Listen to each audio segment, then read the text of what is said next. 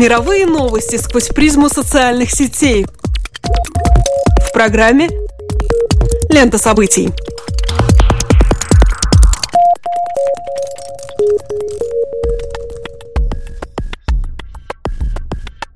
Добрый день, дорогие друзья. Ваши приемники настроены на волну Латвийского радио 4.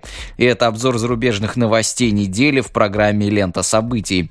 Сегодня выборку наиболее обсуждаемых материалов на ведущих интернет-порталах для вас сделаю я, Алексей Гусев. Тема выпуска. Операция по устранению Александра Литвиненко в Лондоне, скорее всего, проводилась с одобрения президента России Владимира Путина, постановил британский суд. США собирается провести наземную военную операцию в Сирии и Ираке. Калифорнийские ученые представили доказательства существования девятой планеты в Солнечной системе. Церемонию «Оскар» собираются бойкотировать многие звезды из-за того, что среди претендентов на ключевые награды нет расового разнообразия.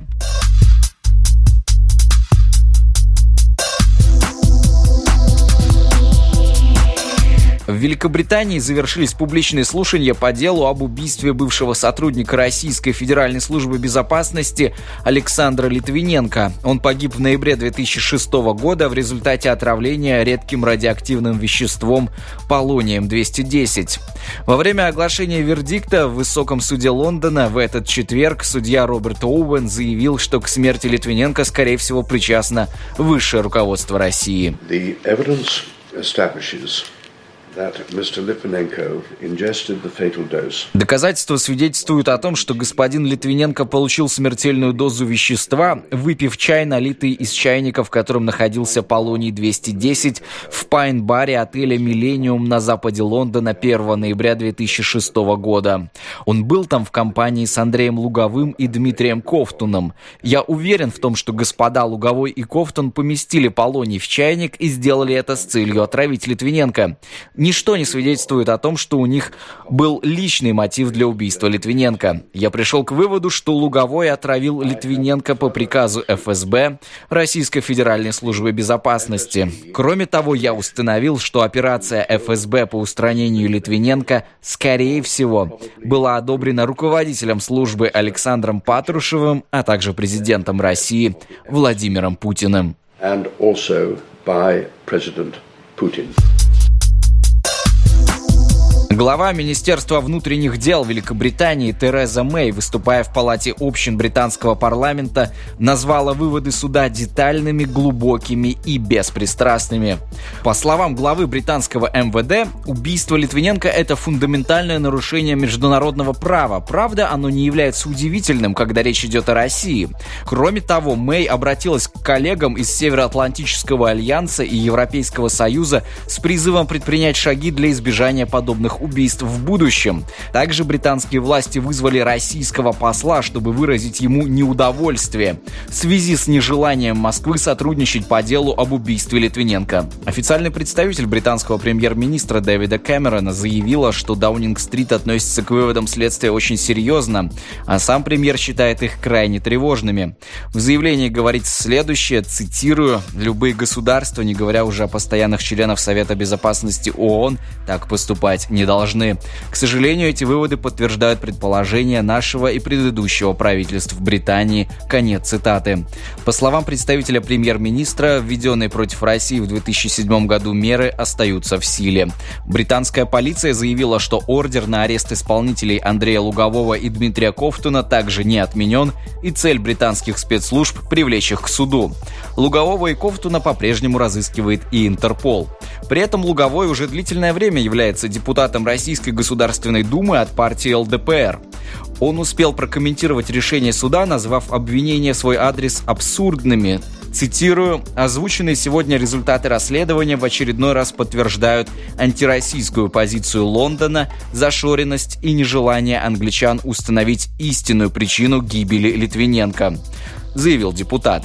В свою очередь, бизнесмен Дмитрий Ковтун назвал доказательства по делу об убийстве Литвиненко сфабрикованными. По его словам, во время публичных слушаний комиссии были представлены сфальсифицированные данные. Пресс-секретарь президента Путина Дмитрий Песков также прокомментировал итоги расследования, назвав данные, на основе которых выносился вердикт, эфемерными. В целом это можно отнести к такому изящному британскому юмору, заключил Песков. Газета The Washington Post посвятила объемную статью решению по делу Литвиненко, одновременно вспомнив основные обстоятельства убийства. Издание, в частности, напоминает о том, что Александр Литвиненко, сам бывший агент ФСБ, который мигрировал из России, стал сотрудничать с британскими спецслужбами и публично весьма резко критиковать политику Владимира Путина и президента России лично, обвиняя его в ряде преступлений, начиная с коррупции и заканчивая педофилией. Литвиненко скончался через три недели и, умирая, успел заявить, что был отравлен именно по приказу российского президента. Так что решение британского суда в некоторой мере подтверждает слова самой жертвы. Издание предполагает, что ситуация относительно переговоров по урегулированию в Сирии теперь может осложниться, ведь игнорировать обвинения и подозрения в причастности российского лидера к убийству с использованием крайне опасного радиоактивного вещества становится все труднее. Телеканал «Дождь» на своей домашней странице приводит ряд экспертных мнений о том, как может решение британского судьи Роберта Оуэна повлиять на международную политику. Эксперт по международным отношениям Михаил Троицкий уверен, что основным источником давления на позицию западных партнеров России станут неправительственные организации, которые даже могут выступить с требованием ужесточения санкций в адрес Москвы. Хотя заключением лондонского суда могут воспользоваться не только гражданские активисты, но и, например, американские политики. Цитирую, «Возможно, республиканские конкуренты Дональда Трампа попробуют использовать заключение судьи против Трампа, который с Россией предлагает дружить и российского президента уважает и так далее. Возможно, это будет поставлено Трампу на вид». Конец цитаты. Замдиректора Центра политических технологий Алексей Макаркин считает, что для Путина расследование по Литвиненко неприятно в первую очередь временем обнародования итогов. Ведь не за горами оглашение результатов еще одного расследования, потенциально куда более резонансного. В скором времени голландская комиссия должна представить свои выводы по делу сбитого над Донбассом Боинга. Это заключение, судя по всему, крайне неблагоприятно для России. Отсюда очень негативная реакция российских властей, и здесь все это соединяется. Один скандал, другой скандал. И голландское расследование, на мой взгляд, здесь опаснее для России, подчеркнул эксперт.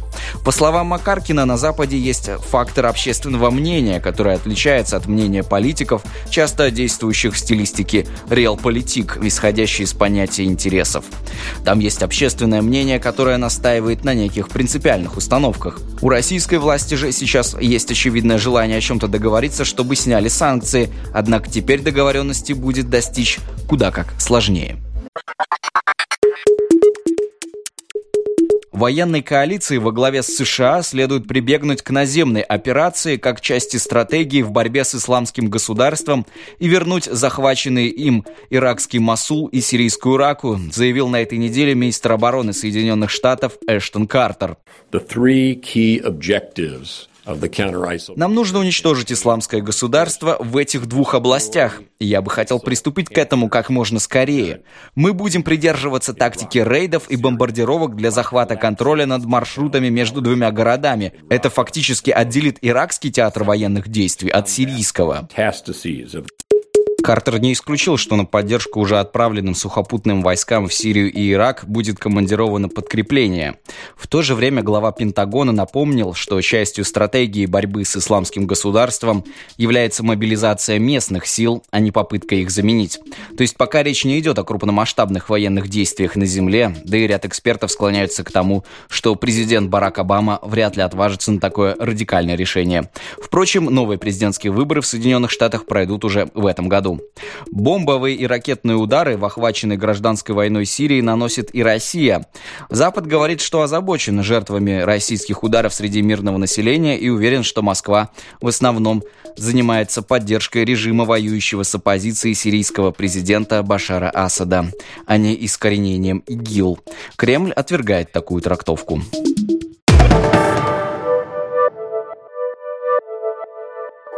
Двое американских астрономов, один из которых выходец из России, во вторник поразили научный мир сенсационной новостью. На экранах Солнечной системы им удалось обнаружить девятую планету. Результат своего исследования Константин Батыгин и Майкл Браун опубликовали на сайте Калифорнийского технологического университета, где работают оба ученых. Затем их перепечатали такие авторитетные журналы, как Science и Nature. Сообщается, что планета найдена путем математического анализа возмущений, которые испытывают множество ледяных тел из так называемого пояса Койпера, огромной области пространства за орбитой Плутона. Расчеты показали, что планета вращается вокруг Солнца на расстоянии 20 орбит Нептуна, масса ее в 10 раз больше массы Земли. В силу такой удаленности от Солнца планета не видна и делает полный оборот вокруг светила примерно за 10, а то и 20 тысяч земных лет. Вероятно, при формировании Солнечной системы таинственную планету отбросил от основного скопления планет и космический объект расположился на дальней орбите. Кстати, ранее научное сообщество в большинстве своем склонялось к тому, что еще одной планеты в Солнечной системе нет, поэтому и нынешнее заявление может восприниматься со скепсисом. Об этом прекрасно осведомлены Батыгин и Браун, тем не менее исследователи считают, что у них достаточно оснований для своего громкого заявления. Кстати, Браун был одним из тех, кто лишил Плутон звания планеты, именно его исследования объектов пояса Койпера легли в основу этого решения. Впрочем, и сами исследователи все же подчеркивают, что пока высказывают лишь гипотезу. По словам Брауна, точно установить, что девятая планета Солнечной системы существует, можно будет лишь визуальным методом. Браун и Батыгин предполагают, что на поиск планеты с помощью телескопов уйдет около пяти лет, а до тех пор говорить, что Солнечная система получила еще одну планету преждевременно. НАСА после публикации двух исследователей выпустила видеообращение директора отдела планетарных исследователей Джима Грина, который высказывает неподдельное восхищение представленными данными гипотезой, но также предостерегает от поспешных выводов. Not, however, new... Пока еще слишком рано говорить с полной уверенностью, что так называемая планета X действительно существует. То, с чем мы имеем дело сейчас, это предварительная версия, основанная на модели, которую нам удалось построить благодаря довольно ограниченным наблюдениям. Но точно так же, как в случае полета НАСА на Марс или экспедиции New Horizons к Плутону, у каждого будет возможность проследить за тем, как делается наука здесь и сейчас. Для нас важно продолжить работу, что мы и сделаем. Всегда, когда у нас появляются столь амбициозные гипотезы, мы применяем к ним принципы критического мышления Карла Сейгана. Они включают в себя независимое подтверждение фактов, поиск альтернативных объяснений и поощрение научной дискуссии.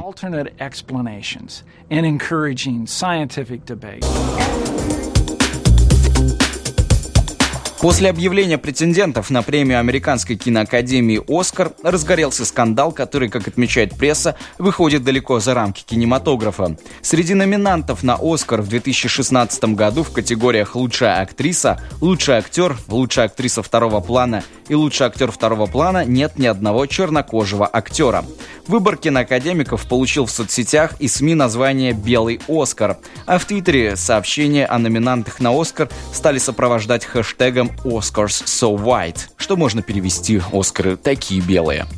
18 января 2016 года известный режиссер Спайк Ли объявил, что намерен бойкотировать церемонию вручения Оскара и сравнил отсутствие чернокожих номинантов с сегрегацией.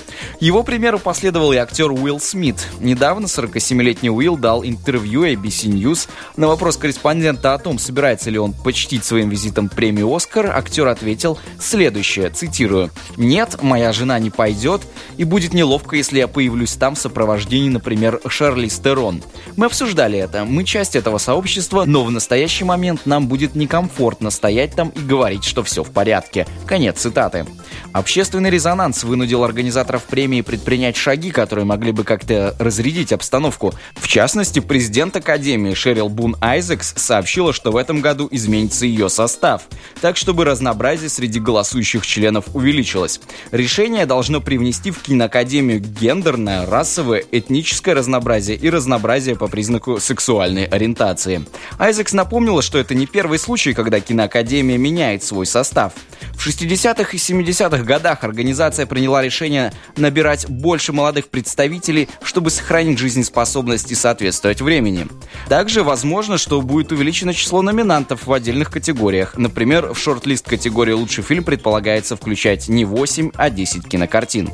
88-я церемония вручения наград премии «Оскар» состоится 28 февраля в Театре Долби в Лос-Анджелесе. Подписывайтесь на обновление программы «Лента событий» в Фейсбуке. Также следите за ней на сайте латвийского радио 4 lr4.lv и не забывайте проверять подкасты Apple.